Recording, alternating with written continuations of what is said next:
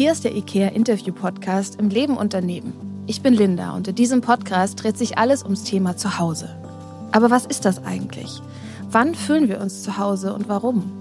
Was macht unser Zuhause aus und was sind die Dinge, die uns um Zuhause umgeben und bewegen? Für den einen ist das Zuhause vielleicht ein ganz bestimmter Ort, eine bestimmte Art und Weise zu leben. Für den anderen sind das ganz besondere Menschen. Einige verbinden mit Zuhause sein eher ein inneres Gefühl. Und manch einer sagt, ich fühle mich nirgendwo zu Hause. Über das und vieles mehr spreche ich heute mit meinem Gast Felix Berndt, besser bekannt als Doc Felix.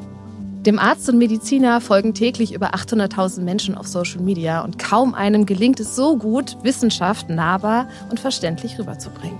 Was sind seine Tipps, die eigene mentale Gesundheit im Blick zu halten? Das möchte ich ihn heute fragen. Herzlich willkommen. Hallo. Schön, dass du da bist. Wie geht's dir? Nach so einem Intro muss es mir ja gut gehen. Ja, eigentlich muss mir jetzt aufhören, weil schöner wird's ja jetzt nicht mehr. Ne? Wie war denn heute dein Tag? Hast du so eine feste Tagesstruktur? Bisschen blödes Timing. Eigentlich würde ich immer sagen, ja, aber mein bester Freund hat im Moment Corona und ich mache so viel Oh. mit dem. Ich trainiere mit dem und ich drehe mit dem und so weiter. Und seitdem ist so ein bisschen, ist alles ein bisschen freier. Sonst habe ich angefangen, morgens so ein bisschen zu meditieren. Also, was heißt zu meditieren? Ich höre mir 16 Minuten geführte Meditationspodcast an. Ich weiß jetzt nicht, ob das Meditieren ist. Doch, ich glaube, das zählt Äh, dazu. Okay. Ja, ich heb gerne Eisen in die Luft. Ich glaube, das sind so die Bestandteile meiner Routine. Wir wollen ja heute über mentale Gesundheit sprechen, unser beider Steckenpferd. Wie definierst du das denn für dich? Also ich würde dabei immer fragen, wie definiere ich es nicht? Und gesund ist in der Medizin, also für Ärzte und so weiter, meistens immer so die Abwesenheit von Krankheit. Also jeder kennt es, glaube ich, von der Notaufnahme oder wenn man mal mit Bauchschmerzen zum Hausarzt geht, notfallmäßig. Wenn man nicht kurz vorm Tod ist, ist das irgendwie nicht behandlungsbedürftig. Also kannst du vielleicht so ein bisschen bestätigen, oder? Also da haben die Leute so schlechte Laune, was? Und das ist jetzt wirklich ein Notfall, das ist doch jetzt kein Notfall. Ich würde sagen, mentale Gesundheit ist nicht nur die Abwesenheit von Krankheit, so, also nicht nur negativ, sondern auch total positiv. Ne? Es geht darum, auch glücklicher zu sein. Vielleicht kann man sogar noch so Faktoren Soziales reinbringen. Ist man in der Lage, Leuten was zurückzugeben? Ist eventuell auch Erfolg in Sachen Familie, in Sachen Beruf? Ist das nicht auch ein Teil von mentaler Gesundheit? Und da würde ich immer sagen, yo, ist es. Was für mich auch noch ganz wichtig ist, ist, dass man in sich selbst diese Ressourcen aktivieren kann, sich aus solchen kleinen Löchern, die wir ja alle haben und die auch immer wieder kommen, wieder rauszuziehen. Sich selbst. Ich finde aber auch, dass man auch durchaus mal Hilfe von anderen haben darf. Klar, auf Ähm. jeden Fall. Also die Hilfe von anderen kann ja auch eine Ressource sein. Das stimmt natürlich. Und man ist ja selbst auch mit dafür verantwortlich, dass man so viele tolle andere Menschen in seinem Umfeld hat. Genau, also so dieses Netzwerk und wie baue ich mir das auf, mit wem umgebe ich mich und wie traue ich mich das auch zu nutzen, in Anführungsstrichen. Nutzen hört sich immer so negativ an, aber ich meine es wirklich so, dass man weiß, okay, ich kann auf die zählen und das ist vielleicht jemand, der ist in der Lebenssituation für mich super wichtig und mit dem kann ich in einem anderen Bereich mich besser stärken. Also auf jeden Fall. Hast du für dich eine Strategie gefunden, wie du das handhabst, mit diesen Bildern aus der Ukraine besser klarzukommen und überhaupt so eine gesunde Form der Abgrenzung zu finden? Also, als es passiert ist, sage ich jetzt mal, war schon crazy. Also, das kannte ich von mir persönlich auch gar nicht so. Ich bin meistens nicht ganz so, ich sag jetzt mal, emotional involviert. Kann man das so sagen? Mhm. Das klingt so negativ, aber das war schon was anderes, weil ich niemals geglaubt hätte, dass das passiert. Ja. Und das war so krass ausgeschlossen. Also Pandemie hatten wir jetzt ja schon. Das hätte ich auch ausgeschlossen, aber nicht so krass wie jetzt diese Situation. Einfach aufgrund der Atombomben. Eigentlich hätte ich gedacht, dass man auf diese Art und Weise gar nicht mehr Krieg führt. Und ich habe äh, zwei Strategien vielleicht. Die eine ist, glaube ich, auch bekannt. Und zwar, dass man sich feste Zeitslots nimmt. Ja. Ja, also als das passiert ist, habe ich wirklich den ganzen Tag irgendwie Nachrichten gehört oder im Fernsehen gesehen, was auch wirklich bescheuert war, weil es ist ja nicht immer mehr passiert. Also es gibt, glaube ich, Welt.de oder so, der Livestream von Welt, da haben die auch immer wieder die gleichen drei Bilder gezeigt, Mhm. ja, und dann wieder was erzählt. Also man hätte noch nicht mal die ganze Zeit live dabei sein müssen, um alles mitzubekommen. Aber wenn man jetzt fest sagt, hey, ich guck vielleicht irgendwie drei Stunden nach dem Aufstehen einmal Nachrichten und dann einmal am Ende des Tages nochmal Nachrichten. Obwohl ich würde tatsächlich immer nicht ganz am Anfang und auch nicht ganz am Ende das machen. Ne? Sonst Nein, nimmt man das nämlich, sonst nimmt man das erstmal A mit in den Tag und B mit in die Nacht, ne? Ja, sondern genau. zwei, drei Stunden jeweils davor. Das ist die eine bekannte, sage ich jetzt mal. Und Mhm. die andere Variante, ich glaube, die ist noch nicht so bekannt und die ist so ein bisschen makaber. Was ich sehr, sehr, das klingt immer so blöd, diese Worte zu verwenden, aber zum Beispiel an der Corona-Krise so wirklich spannend fand, war die Tatsache, dass wir jetzt mal die Chance haben, wir, also ich glaube, wir sind ungefähr gleich alt, ja, Mhm. 22 ungefähr. 22, genau. Plus, minus zwei Ja. Jahre. genau. ähm, also wir, wir wissen ja nicht mehr, was Krieg bedeutet. Wir wissen nicht, was eine Hungersnot bedeutet. Wir kennen das nur aus den Geschichten unserer Großeltern. Wir hatten immer das Glück, dass wir niemals Teil davon sind. Und jetzt ist es so, dass wir das mal live mitbekommen.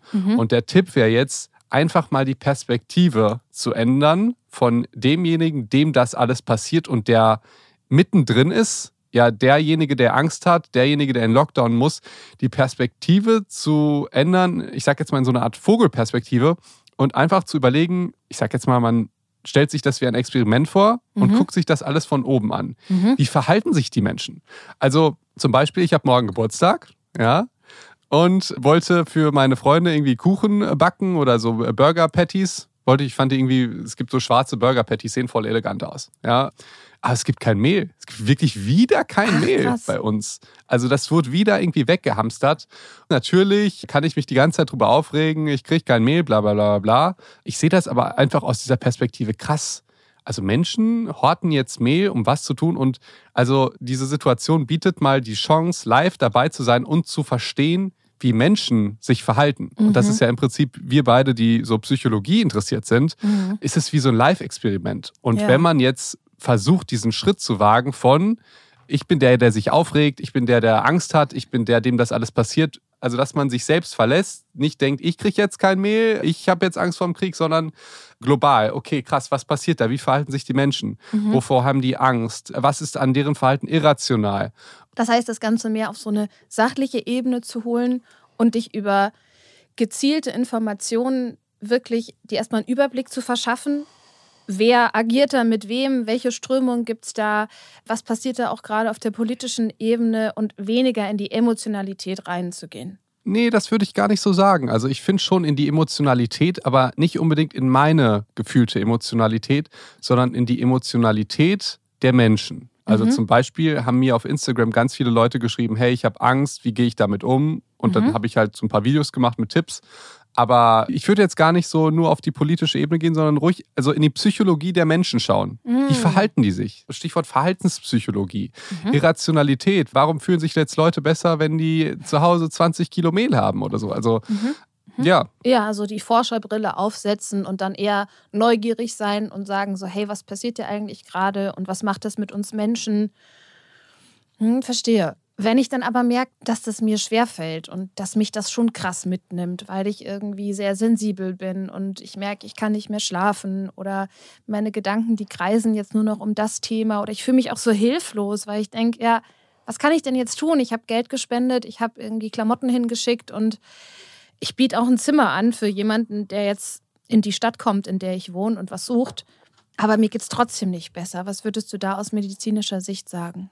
Da hast du ja schon so viel gemacht. Also, man muss ja auch anerkennen, dass diese Situation auch so ist, dass man, also, dass es nicht total irrational ist, Angst zu haben. Hm. und sich Sorgen zu machen. Also es gibt ja, ich sag jetzt mal, die Angst vor Spinnen, die ist da, aber die ist vielleicht nicht ganz so rational. Jetzt Angst vor Krieg, die hat schon eine gewisse Rationalität. Und Mhm. Das heißt, man kann da jetzt auch nicht sagen, also wir machen die sechs Techniken und dann hört es damit auf, weil es ist ja schon rational, dass wir schon auch berechtigte Sorge haben, was mit unserer Wirtschaft passiert, was mit unseren Menschen passiert und, und, und. Ich habe ja diesen einen Trick, den Zwick-Trick. ähm, Was ist das? der Zwicktrick, ja. Ich habe hab ihn gerade so genannt, Zwicktrick. Ja, wenn wir Angst haben und Sorgen haben, dann ist es meistens so, dass die ja mit unserer Gegenwart gar nichts zu tun haben, sondern in der Zukunft liegen. Ja, wenn wir jetzt denken, okay, was ist jetzt, wenn ein Atomkrieg loskriegt, weil wenn ein Krieg passiert, wenn Spritpreise noch höher steigen, wenn wir nichts mehr zu essen haben, das alles sind rationale Ängste, muss man ja dazu sagen. Dann ist aber ja vollkommen klar, dass im Augenblick es uns gut geht. Und das mache ich tatsächlich selber auch, dass ich mir dann selber in den Finger kneife, ruhig so, dass es so ein bisschen weh tut, weil dieser Schmerz holt mich zurück in die Gegenwart. Mhm. Und in der Gegenwart geht es mir gut. Also mhm. ich weiß jetzt nicht, was in einer Minute passiert oder in einer Stunde oder in einer Sekunde, aber jetzt in der Gegenwart geht es mir total gut. Und mit diesem Zwick hole ich mich einfach wieder zurück in die Gegenwart. Also ich übe das tatsächlich, aber immer dann, wenn ich mich aufrege mhm. oder wenn ich negative Emotionen habe. Weil ich muss gestehen, ich bin ein sehr nachtragender Mensch. Das ist eine sehr, sehr negative Eigenschaft, sowohl für die anderen Menschen als auch für das selbst empfundene Glück. Aber dieser Zwick macht mir dann auch klar, hey, das ist jetzt die Vergangenheit. Ja. Du musst dich jetzt nicht aufregen, weil vor acht Jahren irgendjemand mal irgendwas zu dir gesagt hat und das vielleicht irgendwie anders gemeint hat. Und da zwicke ich mich dann. Und das mhm. ist wirklich ein gutes Training. Das kann ich wirklich gut empfehlen. Also für Ängste und Sorgen, was Zukunft angeht mhm. und für Aufregereien, was die Vergangenheit angeht. Ich kenne das auch dass man es wirklich als Meditationstechnik so übt, dass du deine Gedanken beobachtest und dass du dir dann vorstellst, als ob du eine Kommode hast mit verschiedenen Schubladen, die du dann aufmachst. Und wenn der Gedanke kommt, der in die Vergangenheit gehört, die kannst du ja eh nicht mehr ändern, dann machst du mental diese Schublade auf und legst den Gedanken da rein. Wenn die Gedanken um die Zukunft kreisen, was wird sein mit dem Gas, was wird sein mit unserer Sicherheit, was wird sein mit Völkerwanderung, dann mache ich die Schublade Zukunft auf und lege diesen Gedanken da rein. Und das braucht auf jeden Fall viel Übung. Das klappt nicht beim ersten Mal, aber ich habe schon die Erfahrung gemacht, dass wenn ich diese Bewusstheit aufbaue, meine Gedanken zu beobachten und wenn ich auch lerne zu verstehen, dass ich nicht alles glauben muss und auch nicht alles weiterverfolgen muss, was ich denke, dass das mir eine Freiheit gibt in dem Moment. Finde ich total super, die Technik. Ich glaube, die probiere ich mal aus. Vor allen Dingen, wenn du dann die Schublade zumachst, ne? Mhm. Also dann ist ja abgeschlossen. Finde ich sehr gut. Genau, für den Moment ist es abgeschlossen. Und es hat aber trotzdem so ein befriedigendes Gefühl, dass du dem Gedanken überhaupt erstmal zugehört hast. Weil ich finde, das Schwierige ist, wenn wir, wir neigen ja oft dazu, wenn Gedanken kommen, die uns nicht gefallen, dass wir sie generell nicht haben wollen. Und dann gehen wir in diesen Verdrängungsmechanismus. Aber je mehr du versuchst, irgendwas runterzudrücken, desto stärker wird eigentlich die Kraft, dass es irgendwann wieder hochploppt. Und deswegen finde ich es wichtig zu sagen, hey, das darf erst mal da sein und ich darf mir das auch angucken, aber es heißt nicht, dass ich mich in diese Negativitätsspirale reinziehen lasse. Und wenn das manchmal noch schwierig ist, würde ich da noch sogar draufsetzen, zu sagen, schreib's auf. Also, wenn du in so einer Situation bist, dass du wirklich überflutet wirst von Angstgedanken oder auch von Grübeleien, die nichts mit dem Moment zu tun haben, nimm dir ein Blatt Papier und schreib das wirklich mal alles auf. Hast du das schon mal gemacht? Nee, habe ich nicht gemacht. Ich schreibe mir meistens nur positive Sachen auf. Hm, ah, also, das ist auch ein schöner Fokus, ja. ja. Wofür ich dankbar bin und was mir gut gelungen ist, das ist tatsächlich auch eine Routine, die ich jetzt seit einer Woche nicht mehr so mache, aber das eigentlich, das eigentlich immer gemacht habe. Aber ich kann dann, dann noch ergänzen, wenn man in dieser Spirale ist ja, und sich Sachen aufschreibt, meistens ist es so, die Situation im Moment ist natürlich schon so, dass das vielleicht jetzt nicht gar nicht so gut funktioniert, aber bei den meisten Ängsten, was ich jetzt auch als Hilfe gegeben habe bei Corona, ist es so, dass wir den Gedanken niemals zu Ende denken. Sowas wie, was ist, wenn ich gefeuert werde, weil jetzt die Corona irgendwie Maßnahmen, du wirst gefeuert. So, dann stopp. Und dann hören die meisten auf und steigern sich nur in diese Was ist, wenn ich gefeuert werde, mhm. aber denken meistens gar nicht zu Ende. Und dann frage ich immer, ja, was ist denn dann? Mhm. Also Sicherungsapparat, hast du vielleicht einen anderen Job, ist ja vielleicht viel cooler, kannst du eine Selbstständigkeit machen. Mhm. Aber gemäß dem Fall, du hast wirklich irgendwie dann keinen Job, ja, dann kriegst du erstmal so Geld, reicht das für die Wohnung? Dann, okay, es reicht nicht für die Wohnung, scheiße. Mhm. Ja, aber was machst du dann? Schläfst du unter Brücke? Wahrscheinlich nicht. Dann suchst du dir halt eine Wohnung, die ein bisschen kleiner ist. Mhm. Oder die woanders ist oder so. Vielleicht ist das auch sowieso cooler, weil der Nachbar hat dich schon immer aufgeregt. Also ich will jetzt gar nicht so viele Alternativen irgendwie aufzählen. Ich will nur darauf hinaus, wenn du sagst, hey, schreib dir das auf, finde ich voll die gute Idee. Und Addendum, bring den Gedanken dann auch zu Ende, vor dem du dich so fürchtest. Weil meistens ist es dann doch nicht so das Schreckliche. Ich glaube auch, selbst wenn wir uns jetzt eingestehen müssen, wir sind in einer furchtbaren Lage und wir wissen auch nicht, was passiert, hat es trotzdem diesen psychologischen Effekt, dass wenn ich was aufgeschrieben habe, dass es weniger im Kopf ist. Mhm. Also es ist genauso, wie du dir eine To-Do-Liste schreibst oder wie du dir die Erfolgstagebücher schreibst oder die Dankbarkeitstagebücher, hat unser Gehirn quasi nicht mehr so den Drang zu sagen, ich muss die ganze Zeit weiter darüber nachdenken, sondern wenn wir es aufgeschrieben haben, dann ist es ein bisschen wie so ein externer Speicher. Und allein das bringt für den Moment schon Erleichterung. Ja, ich habe ein Déjà-vu oder ein Déjà-EQT. Es erinnert mich sehr an das Denkarium aus Harry Potter. Das finde ich natürlich sehr sympathisch, ja. ähm, weil ich großer Harry Potter-Fan bin. Ja, werde ich mir auch ein Denkarium zulegen. Ja, genau. Wir hatten eben schon mal so am Rande das Thema Medienhygiene angeschnitten. Also, du hast gesagt, so Zeitslots sind auf jeden Fall gut, sich zu setzen und so die Zeit kurz nach dem Aufstehen meiden und kurz vorm Schlafengehen meiden, weil wir da einfach emotionaler sind als sonst. Hast du auch noch Tipps, wo du sagst, wie mache ich das denn, wenn ich dann Social Media öffne und überall nur noch diese Hiobsbotschaften sehe oder wenn ich einen Fernseher anmache und auf jedem Kanal kommt das. Also wie kann man sich da vielleicht Auswege schaffen, dass man mit dieser Überforderung und mit diesem Überflutetsein besser zurechtkommt? Die Frage ist ja der Algorithmus. Inwieweit haben wir den Algorithmus unter Kontrolle?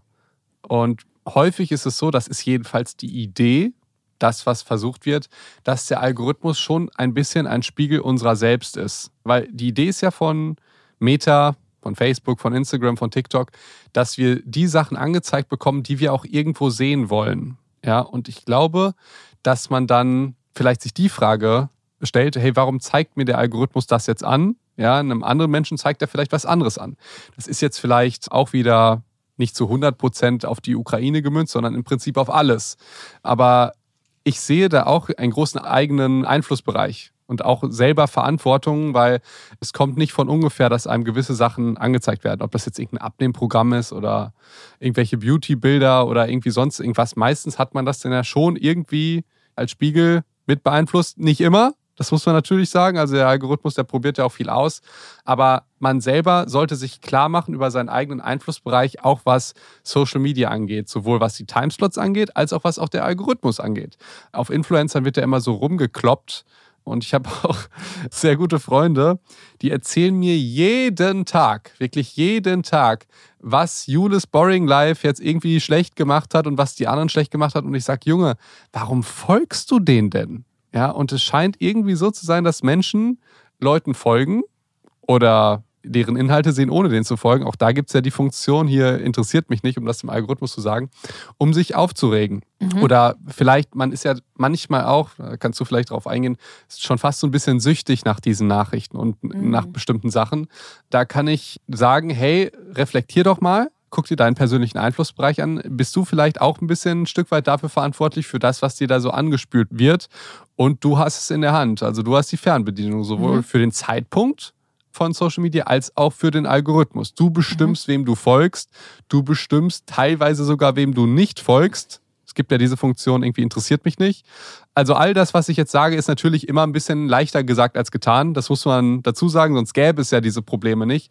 Und doch möchte ich, dass die Leute, wenn die in dieser Situation sind, schon denken, hey, habe ich das jetzt unter Kontrolle oder was müsste ich tun oder kann ich etwas tun, damit das nicht mehr so, so ein Riesenthema bei mir ist? Absolut. Also ich glaube, was dabei eine riesengroße Herausforderung ist, dass wir oft in unbewusste Gewohnheiten verfallen. Also wir wachen auf und der erste Griff ist zum Handy oder ich habe eine Pause und der erste Griff ist zum Handy und ohne dass ich oft darüber bewusst nachgedacht habe, ist Social Media schon geöffnet und vielleicht sehe ich dann die ganzen Nachrichten und die schrecklichen Bilder und ich bin voll in dem Leid der Menschen drin, was ich da sehe.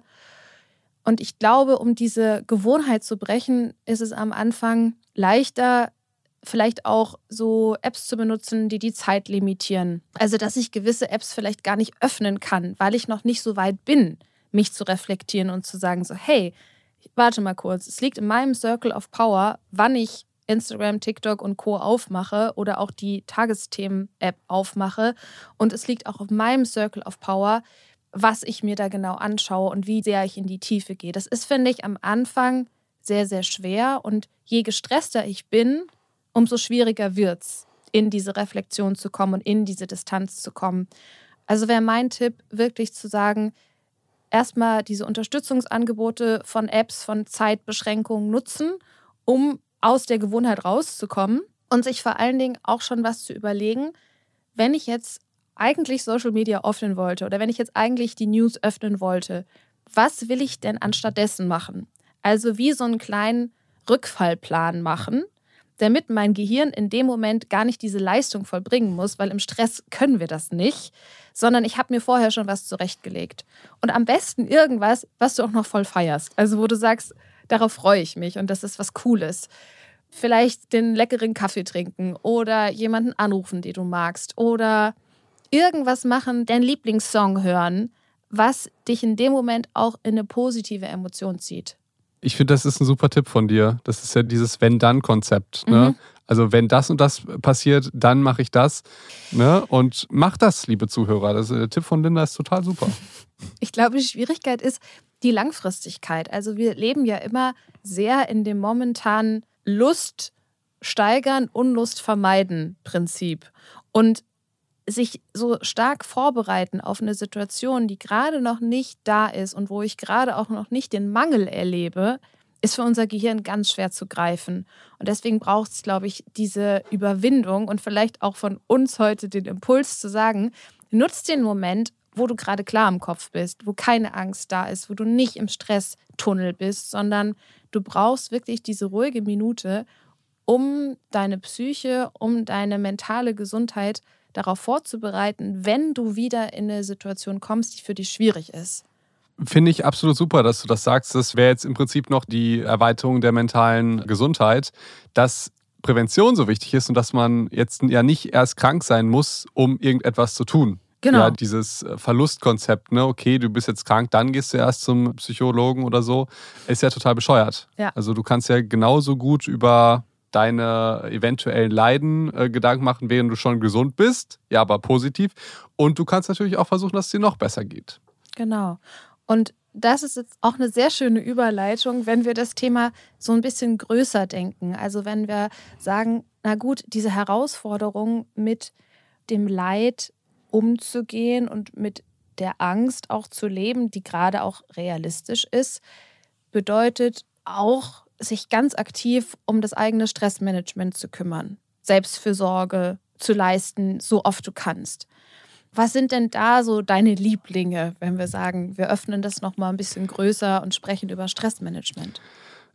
Ich will niemanden angreifen, ich will auf sekundären Krankheitsgewinn hinaus. Ja, wenn wir krank sind, dann denken wir immer, das ist schlecht und eigentlich wollen wir alle gesund sein. Das stimmt aber gar nicht. Es gibt ja durchaus Vorteile, die es hat, krank zu sein. Gibt es ja primärer, sekundärer, tertiärer. Gehen wir mal nur auf den sekundären ein. Da geht es im Prinzip darum, dass wenn man krank ist, dass man mehr Zuwendung zum Beispiel von anderen Leuten hat. Man kriegt halt Aufmerksamkeit, die man vielleicht sonst nicht hatte. Von Mami, Papi, Freund, Freundin, Aufmerksamkeit, die man vielleicht gesund nicht bekommt. Dann lernt das hier natürlich leider oder vielleicht auch gut, ich bin jetzt länger krank und schwerer krank. Also wir wissen, dass Leute, die einen großen sekundären Krankheitsgewinn haben, tatsächlich häufiger krank sind und länger krank. Aber ja, anscheinend in der Zeit die sich auch mal nicht mal gut fühlen. Also das jetzt erstmal als Prämisse. Und jetzt ist das Problem bei Stress, dass der in unserer Gesellschaft, das ist jetzt meine These, schon fast als Statussymbol gewertet wird. Wir können mal ein Gegenbeispiel machen. Ja, mhm. können, ich kann ja sagen, hey, also Linda, was würdest du denn von jemandem halten? Oder was, äh, die Hörer können jetzt mitmachen, so klassisches Modell irgendwie Charlie Harper. Du, weißt du was, ich verdiene ultra viel Geld. Ich muss dafür aber wirklich nur eine Stunde am Tag arbeiten, kriege Anerkennung ohne Ende, mach noch was, was mir Spaß macht, langweil mich so ein bisschen, habe eigentlich nichts zu tun und mir geht's halt super. So. ja, da würden die meisten noch denken, äh, das kann doch nicht sein. Ja. Das ist jetzt ja ein lustiges Beispiel. Allerdings das, was meistens so praktiziert wird, ist ja eher, wir suchen uns schon einen Job, von dem wir schon im Vorhinein wissen, dass er ultra stressig ist, weil wir auf einer unbewussten oder bewussten Ebene wissen, dass das in der Gesellschaft irgendwie anerkannt ist, dass wenn wir gestresst sind, wir haben viel zu tun, dass wir irgendwie Anerkennung dafür bekommen. Mm, aber jetzt ja? ist es ja bei der Ukraine so, dass wir in einen unfreiwilligen Stress kommen. Also wenn ich dieses Leid sehe und wenn ich merke, ich bin damit überfordert, dann komme ich ja unfreiwillig in die Situation, dass mich das stresst und dass ich nicht mehr abschalten kann. Habe ich da trotzdem einen sekundären Krankheitsgewinn? Da hättest du einen sekundären Krankheitsgewinn schon. Allerdings, die Ukraine hätte ich da jetzt ein bisschen rausgeklammert. Wir haben ja zusätzlich, das wäre jetzt ja eher was Allgemeines auf Stress, was ja mhm. aber dann auch zusätzlich zu der Ukraine kommen könnte. Ja, so. also wir haben ja unseren natürlichen Stress, der weitergeht, fernab, was in der Welt passiert. Mhm. Wir haben jetzt ja nicht auf einmal weniger Stress. Das heißt, das war jetzt eher nur diese Idee zu dem, generellen Problem Stress. So, mhm. wenn du sagst, hey, was kannst du machen, wäre jetzt Tipp Nummer eins, sich zu überlegen, ist es wirklich so, dass ich Stress vermeiden möchte? Oder ist es so, dass ich nicht selber auch denke, dass es gut ist, Stress zu haben und dass es mir vielleicht in dem Moment ein bisschen schlecht geht, weil ich dann Anerkennung von anderen kriege, mhm. weil ich mich dann wertvoll fühle. Ich bin kein Mensch, der faul ist. Ich bin ein Mensch, der immer fleißig ist, der arbeitet, der sogar auf seine eigene Gesundheit die aufs Spiel setzt, weil ich so viel Stress habe. Mhm, verstehe. So. Und dann ist mein Stressfass, wenn wir es mal so bildlich ausdrücken, eh schon so voll von meinem Alltag. Und dann kommt noch der unfreiwillige Stress der Ukraine, der aktuellen Situation on top. Und wenn wir jetzt sagen würden, rein hypothetisch, ich gönne mir jetzt auch mal ein bisschen mehr Ruhe. Und ich lasse mal meine Glaubenssätze und meine Antreiber von, ich muss immer 120 Prozent geben, bewusst fallen. Und sag mir selbst, hey, es ist in Ordnung, dass das für mich gerade viel ist. Und löse quasi aus diesem Stressfass ein bisschen was raus, dann wäre es im Umkehrschluss auch leichter, mit diesem zusätzlichen Stress besser dealen zu können.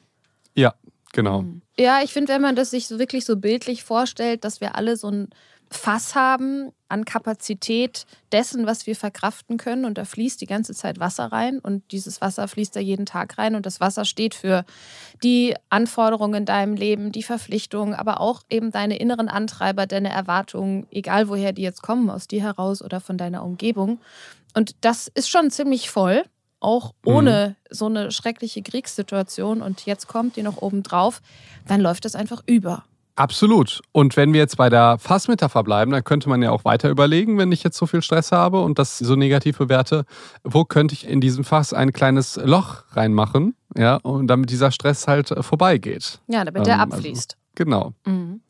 Und da hattest du ja vorhin schon gesagt, Gewichte heben ist was, was du magst. Also das lässt dein Fass wieder leerer werden. Ja. Wir haben die geführte Meditation. Ich weiß auch, du beschäftigst dich viel mit Ernährung. Ist das für dich auch Teil des Stressmanagements? Absolut. Ich merke das auch bei mir, wenn ich mich gut ernähre, dann geht es mir halt gut und ich bin leistungsfähig. Und wenn ich mich schlecht ernähre, mhm. also eher über einen längeren Zeitraum. Ne? Mhm. Und wenn man das auch mit auf dem Schirm hat, zu sagen, hey, Darmgesundheit hat eine direkte Verbindung zu deiner mentalen Gesundheit der Darm ist das zweite Gehirn und wenn der übersäuert ist, weil ich die ganze Zeit Zucker esse und mich von schlechten Fetten ernähre und viel zu wenig trinke, dann kann mein Gehirn ganz faktisch viel weniger Glückshormone produzieren, weil 90 Prozent des Serotonins kommt einfach aus dem Darm. Ich nutze da ganz gerne so ein Akronym, das heißt Basic pH. Und jeder Buchstabe dieses Akronyms steht quasi für einen Kanal der Selbstfürsorge, des Stressmanagements. Und jeder von uns hat so einen Lieblingskanal. Deswegen erkläre ich mal gerade, für was welcher Buchstabe steht. B steht für Belief. Und das ist eigentlich so das, was wir vorhin angesprochen haben. Verstehen, welche Einstellungen vertrete ich, welche Glaubenssätze habe ich in mir. Trainiere ich meinen Optimismus zum Beispiel mit einem Dankbarkeitstagebuch, so wie du das gemacht hast oder manchmal machst. und, und, gleich auch wieder mache, versprochen. genau, gleich wieder machen. Also wirklich dem Gehirn immer wieder sagen, hey, da ist gerade ganz, ganz viel Leid und ich weiß, da passiert auch was Schreckliches und wir können im gewissen Umkreis auch aktiv werden, aber ich kümmere mich wieder darum, dass ich positive Gedanken in mir habe. Das ist das B. A steht für Affection.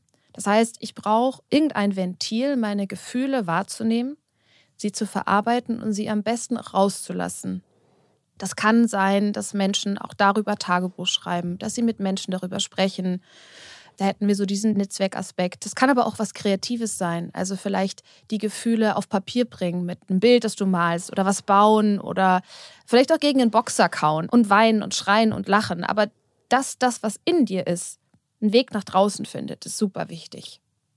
S steht für Social, hatten wir auch schon. Also hab Menschen um dich herum, die dir gut tun, die dir auch immer wieder helfen, zu sagen, veränder mal deinen Fokus. Es ist die eine Situation, die wir hier haben, aber lass uns mal in unsere Welt gucken und lass uns mal über andere Themen sprechen. Ich finde, das ist auch wichtig. I ist Imagination und das beschreibt den Fakt, dass unser Gehirn keinen Unterschied macht zwischen Gedanken, die entstehen aufgrund von einer realen Erfahrung und Gedanken, die entstehen aufgrund einer Fiktion. Das ist echt ganz spannend, weil wenn ich mir was im Fernsehen angucke, wenn ich die News sehe, was in der Ukraine gerade los ist, dann ist das die Realität, die mir Angst macht und aufgrund dessen entstehen Gedanken in mir und diese Gedanken sorgen für schwierige Gefühle in mir. Wenn ich mir jetzt aber Urlaubsfotos angucke, aus einer Zeit, in der es mir gut ging und in der ich glücklich war, dann sieht mein Gehirn diese Urlaubsfotos dann entstehen Gedanken, die mit diesem Moment zu tun haben und diese Gedanken sorgen dann für positive Gefühle. Und damit meine ich gar nicht, dass man die Realität ausblenden soll. Aber wir haben ja schon gesagt, das braucht begrenzte Fenster und gerade diese Zeitzonen vorm Einschlafen, dass man die zum Beispiel nutzt, sich wirklich positive Dinge anzugucken, weil wir wissen, unser Gehirn nimmt auch fiktive Gedanken für voll. Auch da entstehen echte Gefühle daraus. C ist Cognition, das meint so ein bisschen das eigene Selbstmanagement. Das heißt, wie strukturiere ich mir einen Tag? So wie du das beschrieben hast, gibt es Routinen, die jeden Morgen da sind? Gibt es Routinen, die zum Beispiel mein Essen angehen? Gibt es Sachen, auf die ich einfach immer zurückgreifen kann, weil ich weiß, dass sie mir gut tun? Und ich muss sie planen. Wenn ich sie nicht plane, dann werden sie früher oder später hinten runterfallen. Und je gestresster ich bin, desto schneller passiert es. Und der letzte Punkt ist pH, das steht für Physical. Und das ist dann Ernährung, Sport, Sauna, Sexualität, Yoga, in der Natur sein. Also, was kann ich meinem Körper Gutes tun, damit auch meine Psyche gesund bleibt? Und wenn man sich das so merkt, Basic pH, und sich mal kurz abklopft, okay, was ist mein Lieblingskanal? Was würdest du sagen? Was ist er bei dir? Ich glaube, es ist im Moment Sport. Mhm. Und, und bei dir? Bei mir ist es auch Sport. Also ich bin sehr, sehr stark physical. Und das war auch schon mein ganzes Leben so. Also es ist immer ganz spannend, sich zu fragen, okay, was hat mich denn als Kind am glücklichsten gemacht? Das kann ich bei mir aber nicht machen. Ich fand Sport immer scheiße. Ehrlich? ja, total. Was ich, war ich... Immer, ich war ein kleines, dickes Kind. Und ähm, was mochtest du als Kind? Ich fand Essen immer sehr gut. Also jetzt gar nicht gesund, sondern aber mit viel Mühe habe ich damals irgendwie schon Crepe gemacht mit irgendwie in der zweiten Klasse oder so. Mhm. Äh, was hat mir Spaß gemacht? Ja, das. Und die komplette Fantasy-Welt. Mhm. Also ich bin so ein richtiger Nerd, so Star Wars, Harry Potter. Du hast gerade gesagt, irgendwie die Ängste, die in mir waren und du musst sie freilassen. Da dachte ich natürlich sofort, okay, sie meint die Eiskönigin. Also Disney yeah. auch äh, ultra. Das hat mich immer glücklich gemacht und das ist jetzt genauso. Mein Wohnzimmer sieht auch, also ich habe mir wirklich überlegt, ich habe ja morgen Geburtstag und es kommen sehr viele Freunde, die mich lange nicht mehr gesehen haben, ob ich es ein bisschen umdekoriere, weil in meinem Wohnzimmer hängt halt der Schild von Captain America, das Herz von Iron Man, es hängt irgendein Bild da, wo Darth Vader ein Harry Potter Buch liest, ein Zauberstab ist da, also es sieht halt aus wie im Kinderzimmer und ich will aber, dass die, die Freunde, die müssen das genauso mich akzeptieren. Ja. Ja, auch das Harry Fall. Potter Schach spielt da. Also ich würde, glaube ich, sagen, diese Fantasy-Geschichte hat mich da am glücklichsten gemacht, einfach in diese fiktiven Welten mhm. eintauchen und die aber auch in die normale Welt lassen. Also du hörst ja ganz häufig mehr Realität auf Instagram bin ich überhaupt kein Fan von. Also da müssen wir mal anders drüber sprechen, ja. Aber ich bin eher für mehr Fake im echten Leben. Also, also Verstehst du? Ja. Wie cool wäre das, wenn du beim Bäcker stehst, irgendwie dreimal schnippst und dann ist es ein Musical. Ja. Und dann ja. singen und tanzen. Das wäre doch total geil. ist doch total schade, dass man immer sagt, Realität, ja, manchmal ist die Realität halt nicht so toll. Ja. Also immer wenn ich im Musical bin, habe ich danach so eine Post-Musical-Depression, weil ich denke, ja, bei mhm. mir ist es halt nicht so cool wie im geweihten Land von König der Löwen. Ja. ja. Ist doch mal cool, dass man auch manchmal so in diese Länder abtauchen kann. Und man kann sich dann ja im Prinzip immer wieder, wenn man sich die, diese Lieder Lieder holst, da reinfuchsen. Und okay, wir sind ja hier Psychologie-Geschichte. Zum Beispiel das Ironman-Herz. Das ist eigentlich, ich weiß nicht, ob du Iron Man gesehen hast, ich versuche es mal ganz kurz runterzubrechen. Er hat Splitter am Herzen, ja, die sich irgendwie in sein Herz bohren und dafür entwickelt er so einen Elektromagneten, die verhindern, dass die Splitter in sein Herz eindringen. Mhm. Ja, das heißt, er lebt im Prinzip damit, dass er jederzeit sterben könnte. Ja. Ist aber parallel halt ein ultra cooler Typ du kennst das in Selbstständigkeiten, musst du ständig Entscheidungen treffen, ja, hast immer ultra viel Druck, dass irgendwas nicht funktionieren könnte. Und wenn ich jetzt dieses Ironman-Herz sehe, steht auf meinem Arbeitsplatz, dann denke ich, warte mal, wie willst du eigentlich sein? Du mhm. willst doch genauso sein wie Iron Man. Mhm. Du willst doch irgendwie die krassen Entscheidungen treffen, so im Prinzip so Elon Musk sein von dem Impact, ja. Aber du willst cool sein wie Iron Man. Und die Wahrheit ist, dass du irgendwie schon Schiss bekommst, wenn du irgendeinen Vortrag vor 20 Leuten hältst. Das kann doch nicht sein. Du willst so sein wie Iron Man. Dann gucke ich dieses Herz an und dann habe ich Kraft. Ja, also Aber ist doch richtig geil, weil du beschreibst gerade auf den Punkt, was so ein Kanal von Imagination mit dir macht. Was ja. das für eine Kraft in dir entwickelt. Weil so. es ist ja nur, in Anführungsstrichen, in deinem Kopf. Aber dieses Bild und diese Fantasiewelt hilft dir, dich auch selbst aus einer schwierigen Emotion wieder rauszuholen.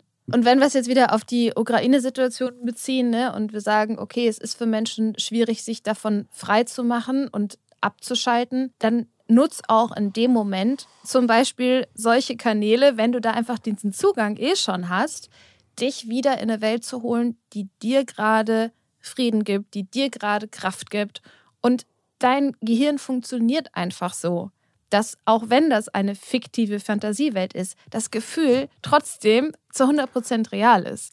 Ich glaube das total. Sowohl positiv als auch negativ. Also wenn man sich jetzt da ja. hineinsteigert, dass der Partner irgendeiner anderen oder einem anderen bei WhatsApp geschrieben hat, dann können ja Gedanken entstehen, die, die man für so real hält, dass es schon fast so ist, als hätte der einen wirklich betrogen, ja. sage ich jetzt mal.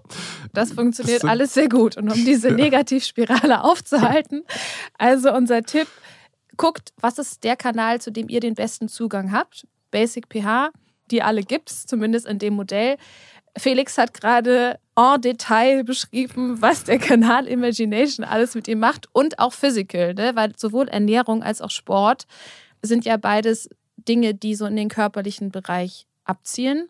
Bei mir ist es auch ganz viel Physical. Also meine glücklichsten Momente aus der Kindheit sind die, als ich mit meinem Papa Badminton gespielt habe, bis die Sonne untergegangen ist. Im großen Garten in der Natur sein. Es ist warm, es ist Sommer, ich bin barfuß. Ich habe irgendwie ein verwaschenes T-Shirt an und mir ist alles andere egal.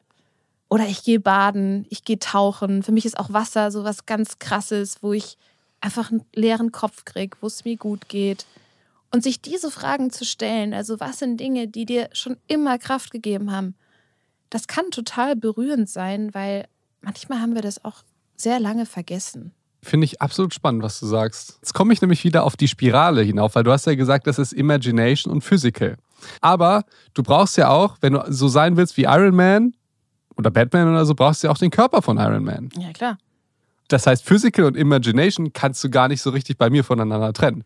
Fun Fact, ich habe, glaube ich, auch 15 Shirts von Superheldenkostümen. also Trainingsshirts, ja. Ich, das sind auch keine Verkleidungen, das sind Rüstungen.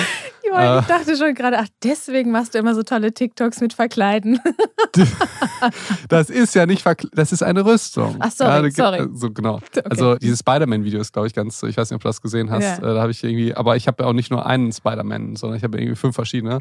Und die trage ich halt beim Training. Ne? Und mhm. deswegen, äh, Stichwort Spirale, wenn du sagst, hey, man muss irgendwie an eine Sache gucken, vielleicht kann man das auch gar nicht so voneinander trennen. Ne? Weil Imagination, Physical, das eine bedingt das andere. Hey, okay, du willst ein Held sein in der krassen Heldenwelt, dann brauchst du halt den Körper, dann hast du Physical. Du willst aber auch mental gut drauf sein, du brauchst Selbstbewusstsein, dann musst du halt dein Dankbarkeitstagebuch und dein Erfolgsjournal führen. Wie kannst du erfolgreich sein? Okay, du brauchst Leute um dich herum, dann brauchst du Social.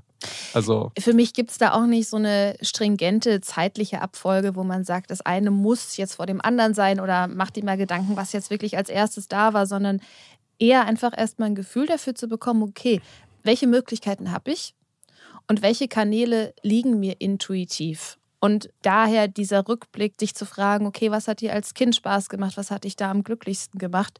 Und meistens ist es einfach so, dass wir da dann leichter reinfinden. Aber ob dann dadurch wieder andere Dinge entstehen oder ob sich das vielleicht erweitert oder verändert im Erwachsenenleben, das ist natürlich alles offen und das ist super. Also je mehr Möglichkeiten du hast und für dich nutzt, desto höher ist die Wahrscheinlichkeit, dass es deiner Psyche und deinem Körper gut geht. Jetzt haben wir ganz viel darüber gesprochen, was man machen kann und wie man sich um sich sorgen kann, damit man idealerweise gar nicht in so eine Negativspirale reinkommt oder das Gefühl hat, man wird von diesem Leid und von diesen Hiobsbotschaften überflutet. Es ist ja dann ganz oft so, dass dieses Gefühl von, ich bin geborgen, ich bin sicher, ich fühle mich in mir zu Hause verloren geht.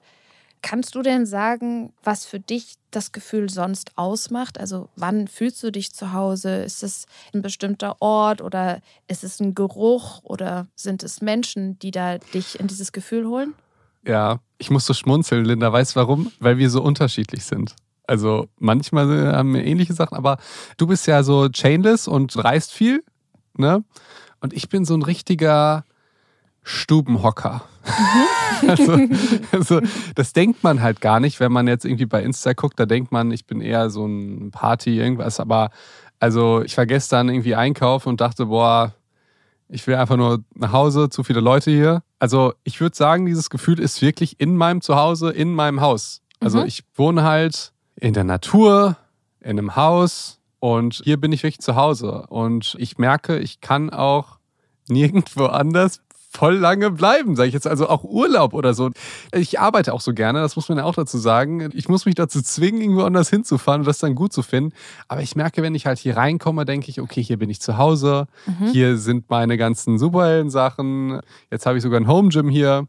Also ich bin wirklich so der Stubenhocker. Ich mhm. ähm, habe jetzt das Glück, dass ich ja manchmal so Sachen moderiere und Veranstaltungen irgendwie was mache und dann bin ich auch so in anderen Städten, so Berlin und Hamburg und so, beruflich. Mhm. Ja, das heißt, es wird dann so alles bezahlt und du bist da einen Tag, aber dann will ich da halt auch wieder weg. Also mhm.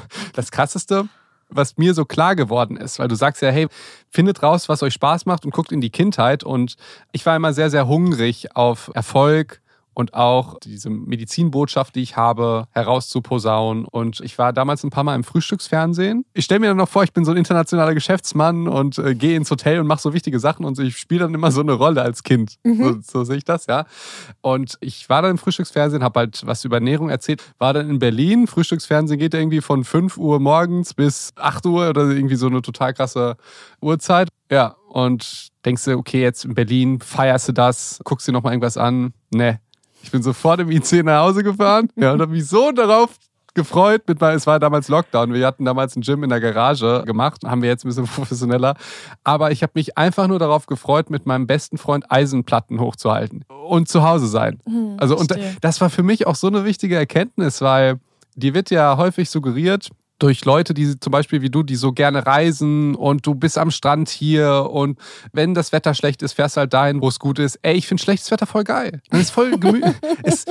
Drin ist er voll gemütlich. Ja, du denkst nicht, okay, die Sonne blendet im Fernsehen oder so, du musst nicht irgendwie raus, ja. Sondern du denkst dir, ey, es ist drin, einfach total cool, es ist Aha. gemütlich. Ja, weißt du, wenn die Sonne scheint, kannst du da rausgehen, ist im Garten schön. Ja, ja und wenn es regnet, dann ist es schön drin. Ja. ja. Aber ich bin so wirklich dieser Stubenhocker, für den zu Hause wirklich das Zuhause ist. Also mhm. ich kann jetzt nicht metaphorisch sagen, es ist denn da, wo ich geliebt werde oder es ist da, wo ich gut esse oder so, sondern zu Hause ist bei mir wirklich zu Hause, zu Hause, im Haus mhm. zu Hause, mhm. optional mit meinen besten Freunden. Nicht immer, ich brauche auch Zeit für mich alleine. Aber ja, so Stichwort Ikea, kann ich mich sehr gut mit identifizieren, mit diesem Nestbau-Ding. Mhm. Und hast du irgendwas, was du mitnimmst, wenn du dann unterwegs bist, was dir das Gefühl von deinem Zuhause so ein bisschen vermittelt? Die Kurzfristigkeit der Reise und dass ich bald wieder zu Hause bin. Okay. Verstehe. Aber es ist doch schön zu hören, dass du dir da einen Ort gestaltet hast, wo du dich so wohlfühlst und wo du dich so fallen lassen kannst und auch all die Sachen umsetzen kannst, die dir wichtig sind. Weißt du, was auch spannend ist? Ich bemerke das, ich weiß jetzt nicht, ob es die Atmosphäre ist oder die Architektur oder der Ort oder so.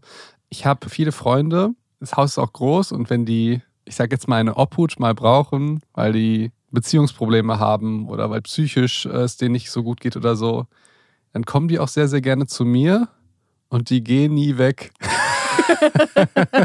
also, also die, geht auch noch anderen auch, Menschen so, nicht nur dir. Nee, aber ich will darauf hinaus, die wollen auch, dass mein Zuhause irgendwie deren Zuhause ist. Man kriegt die nicht weg. Und ich will darauf hinaus, vielleicht ist es auch so, dass es an ganz einfachen, objektiven Kriterien liegt, wann ein Zuhause ein Zuhause ist. Vielleicht leben Leute jetzt, das wäre jetzt der Tipp, vielleicht leben Leute in einer Wohnung, die die aber nicht so als Zuhause empfinden. Mhm. Ja, die haben irgendwie das Gefühl, dass sie nah an ihrem Arbeitsplatz sitzen müssen in Köln direkt auf der Fenloher Straße oder so, in einer Bude, die irgendwie 1000 Euro kostet, aber trotzdem nur ein Zimmer hat.